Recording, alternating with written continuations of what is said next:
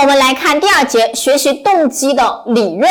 那动机理论的话呢，我们会讲到五个理论啊，五个理论。我们先来看第一个强化理论。一提到这个强化的话呢，是不是眼熟？强化我们前面学过了啊。这个强化理论就是来自于斯金纳的行为主义斯金纳的理论。斯金纳提出了正强化、负强化，对吗？强化是不是要增加行为的呀？增加行为的手段。所以啊，这个强化理论它就是符合斯金纳提出来的强化。这个理论所持的观点是什么呢？我们来看一下。一般来说，学习动机呢主要表现为强化原则，也就是说。学习是为了什么呀？为了奖励。学习是为了奖励，奖励不就是一种典型的正强化吗？所以啊，他说通过奖励与惩罚的措施来维持学生的学习动机，这是符合斯金纳的强化原理的。好，来看一个题啊，考的就是强化原则。你看他怎么问？学生之所以学习，是因为在学习过程中。可以获得，可以得到奖赏、赞扬和优异的成绩等作为报偿。他觉得愿意学，就是因为有报偿。这个话是不是典型的符合斯金纳的正强化呀？有报偿，那你当然愿意学吧，这是一种奖励嘛。所以啊，它当然就是典型的强化理论，符合斯金纳的正强化原理。好，我们看第二个理论叫需要层次理论，马斯洛的。马斯洛这个人记得吗？我们之前讲学习理论的时候，请问马斯洛是哪一个流派的人呢？大家是否有印象？人本啊，马斯洛是人本主义之父。前面有提到，好，我们来看一下啊，马斯洛他的需要层次理论的具体内容。马斯洛觉得我们人的动机呢，主要来自于我们的需要，他把人的需要呢分为了七种，所以就有了他的理论。我们的任务是什么呢？把这七种需要背下来，先理解，然后把这七层需要，大家需要背下来。因为呢，要提醒大家，马斯洛的需要层次理论是可以考察简答题的。它除了考选择题啊理解之外呢，可以考察简答，简述马斯洛的需要层次理论。那大家就要把这七层需要给写出来了，这个理论是要背的。我们来看啊，第一层最低级别的人有生理需要，就吃喝拉撒嘛，哦，满足最基本需求，要生存的。而第二个安全需要，我们人需要一个稳定的环境。第三，归属与爱，需要有朋友、有家哦，有归属感。第四，尊重的需要，我们人需要获得别人的赏识，会期待啊获得别人的赏识，寻求一定的地位，要会要受到别人的尊重啊，自己也要自己尊重自己。第五，求知。我们人有求知欲啊，会想着去理解一些东西，想要去学习、去明白一些事物啊，这是求知。第六，有审美的需要，爱美之心，人皆有之嘛。第七，自我实现是最高级别的，我们人都渴望这一生能够呢发挥我所长，达到我人生的一个高度，对不对？可以实现人生的一些终极目标、终极理想，这个叫自我实现的需要啊。好，这里呢给大家一个小小的口诀，帮大家呢记住这么七层需要。刚才跟大家说了，它可以考简答，所以我们要把它背下来。叫李安蜀中求美食，李是生理需要，安是安全需要，蜀是归属与爱，忠是尊重啊，尊重的重，求是求知需要，美是审美需要，实是自我实现。大家呢，把这个口诀写在书上，做好笔记。好，这是简答啊。除了简答之外呢，它这个理论呢，也是会考察选择题的。选择题它可能考些什么呢？我们来看一下，它的需要的话呢，它是由低级到高级的啊。选择题当中，它可以考顺序。如果它把顺序倒过来了，其中搞混淆了一些，那就不对了。它是可以考顺序的，所以大家按照顺序把它记下来。其次啊，第二种考试的方法，它的四它的七层需要呢，它是可以分为两大类的。这个选择题当中也会考，咱们书上找到来找到来啊。首先，马斯洛他的七层需要当中，下面的四层生理需要、安全需要、归属和爱以及尊重。这么四层需要，它归为一类，取了个名字叫缺失性需要。他觉得这四层是低级需要，是我们生活不可缺失的啊，不可或缺的，所以叫缺失性需要。而上面三层，上面三层又归为一类，上面三层呢，马斯洛认为他们是高级的需要，是帮我们提升生活质量的。所以呢，上面三层叫成长性需要。考试选择题当中，他可能会问你啊，下列哪一个不属于马斯洛说的成长性需要？他问你哪一个不属于，然后呢，到下面搞一个混淆概念，大家要能够识别啊，你要能够区分出来哪一个不是。所以这两大类大家要分清楚来了。这是第二种选择题的考察形式。第三种选择题还可以怎么考呢？这里再跟大家讲一个点，马斯洛的他的七层需要呢，还有另外一种说法，说它有五层。我们现在这里呢是七层啊，但是呢，有的时候呢，我们也会说马斯洛的需要层次理论是五层。如果是五层的话呢，是怎哪五层呢？大家听一下。第一层生理需要，第二层安全需要，第三层归属和爱的需要，第四层尊重的需要，第五层自我实现的需要。如果是五层，那么就是下面一层加最上面一层。好，那肯定有人有疑问了，那这个求知跟审美去哪了呢？有这样的说法啊，大家要知道。求知跟审美有的时候是可以放在自我实现里的，可以被它合并。所以啊，我们的第三个选择题可以怎么考呢？有的时候选择题当中会问大家，马斯洛的自我实现需要包含了，比如包含了求知需要和什么？让大家选。你要知道啊，求知和审美是可以被自我实现包含的。如果是五层需要的话呢，那就是这么来的。好，这里呢给大家讲清楚了啊，它可以考选择，也可以考简答。马斯洛的这个理论是很有名的，很有名的啊，所以大家把这些需要背下来。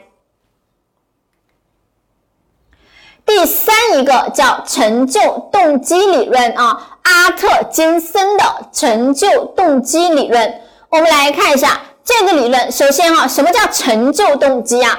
成就动机简单说就是人人都渴望成功，我们都会有想要获得成功的欲望，这就是你的成就动机。只是这个成就动机呢，有些人比较高，有些人很上进，对不对？有些人呢，成就动机可能比较低，他呢不太在乎成不成功，他只要呢不失败。让自己看起来呢不像一个很差的失败者就可以了。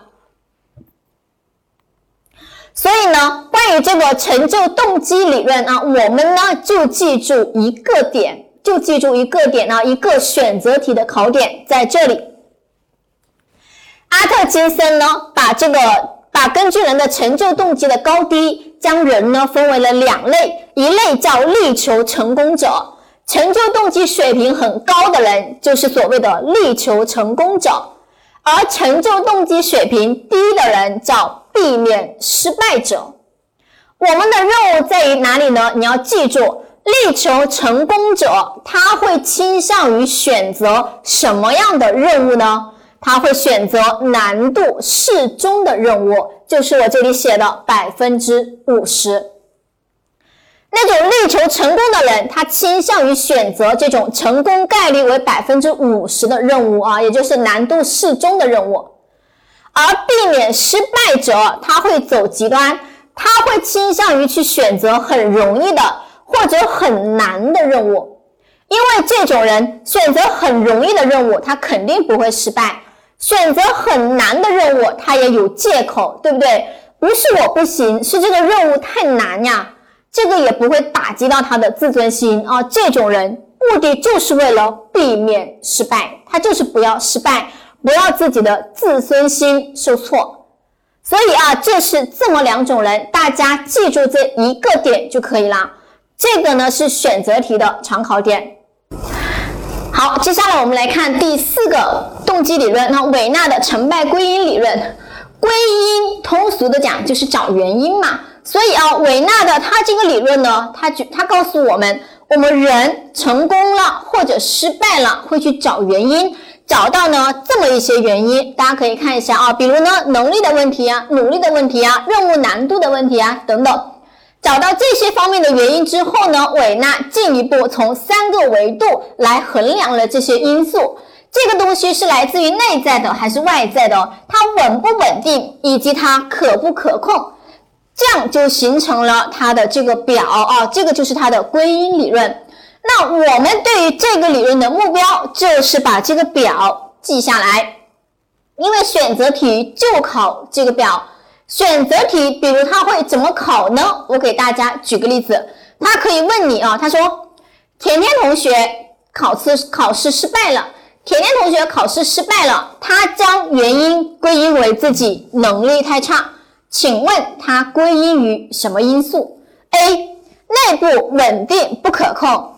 B 内部不稳定可控，C 外部稳定不可控，D 外部不稳定不可控，然后让你选，或者呢反过来问，甜甜同学考试失败，它归因为内部稳定不可控的因素，请问它归因于 A 能力，B 努力，C 工作难度，D 运气。选择题啊，就会以这样的形式考察大家，所以把这个表记下来，它怎么考都不会有问题。好，目标明确了吧？那我们就来理一下这个表。我们先来看啊，首先大家看到这里打了一个五角星，这是一个突破口啊，这是一个好记的地方。大家发现没有，在这一列当中只有它，谁呢？努力，发现吗？所以啊，努力是唯一可控的因素，看到吗？如果它只要出现了啊可控的因素，想都不要想，你管它内外稳定不稳定啊，可控的因素谁呢？它一定是努力，因为只有你自身的努力是唯一可控的。那它可控的话呢，它就不稳定。我们人呢？老是容易三天打鱼两天晒网啊，很难坚持。努力你可以选择要不要努力，但是呢，它呢不稳定哦。努力是可控不稳定的，然后呢，来自于内部的，这个好记吧？努力唯一可控，跟它反过来的能力，能力呢它就不可控，但是它稳定，它跟努力是反过来的。然后能力同样属于内在的。这就两个了啊，这样记。第三个任务难度、工作难度，比如大家要去考试，你就想一想，你要去做的那张卷子是不是就是你的工作难度啊？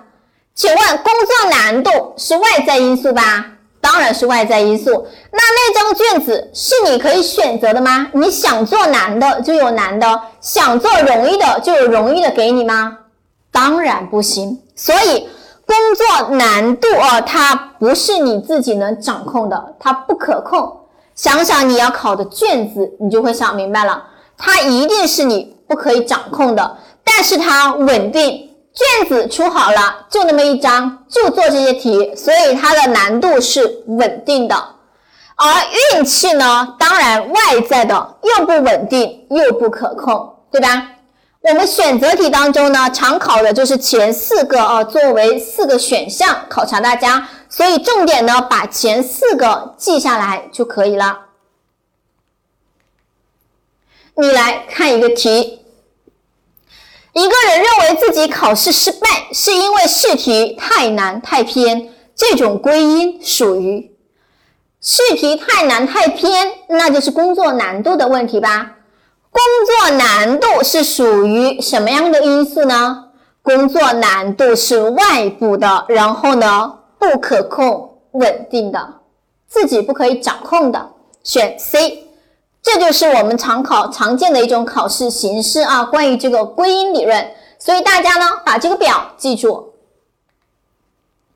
好，最后一个班杜拉的自我效能感。班杜拉这个人，咱们前面是不是又提过他呀？他是行为主义的代表人物之一，记得吗？在讲班杜拉的行为主义理论的时候呢，我们提到了他最重要的考点三个强化：直接强化、替代强化和自我强化。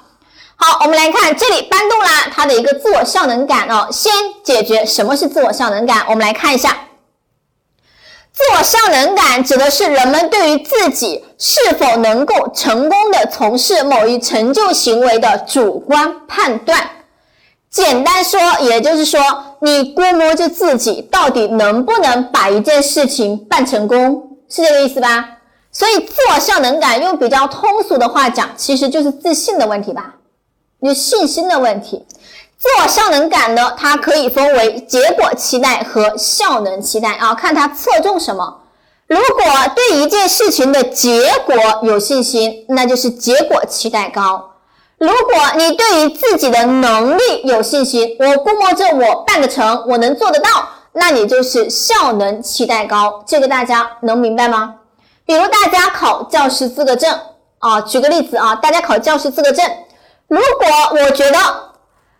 复习一个月就能考到这个教师资格证，只要复习一个月就能考上，这就是典型的结果期待。复习一个月就会带来这个结果嘛，对吗？但是我觉得我做不到坚持复习一个月，这就是典型的你对自己能力没信心，那你就效能期待太低了。看他强调的是哪一个啊？一个强调结果，一个强调自己的能力。好，这是我们的第二节啊，学习动机的理论，给大家呢讲到了这么五个人。我们来看第三节，动机的培养与激发，如何培养跟如何激发的问题，这就是典型的两个简答题了。所以这里呢需要大家去背了。这里给大家呢有口诀，大家把这个口诀呢写到书上啊，利用口诀去背就可以了。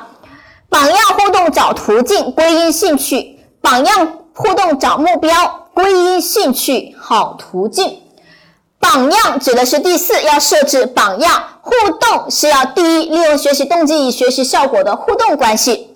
找目标，目标是第三，要设置具体的目标以及到达目标的方法。归因兴趣好途径，归因啊要注意学生的归因倾向。兴趣是要培养对于学习的兴趣。途径是第二，要用直接发生途径和间接转化途径来培养学习动机。这里呢，给大家都对应好了，大家呢通过口诀去记，去记它就可以了。这是第一。第二，如何激发学习动机？毫无疑问，这也是一个简答题的知识点。同样啊，大家呢将口诀写在书上，做好笔记，利用它去将它背诵出来。这个学习动机的激发，它的考试频率要高于这个学习动机的培养，所以啊，大家呢先背这个啊，先把这个激发重点的优先去背出来。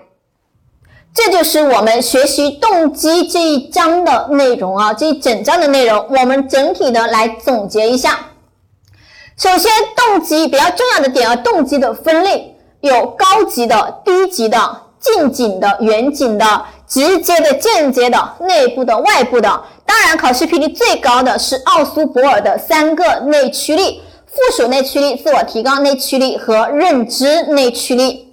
接下来讲到了学习动机与学习效果的关系，那就是一条耶克斯多德森定律，一条倒 U 型曲线啊。这个呢，给大家详细讲到了。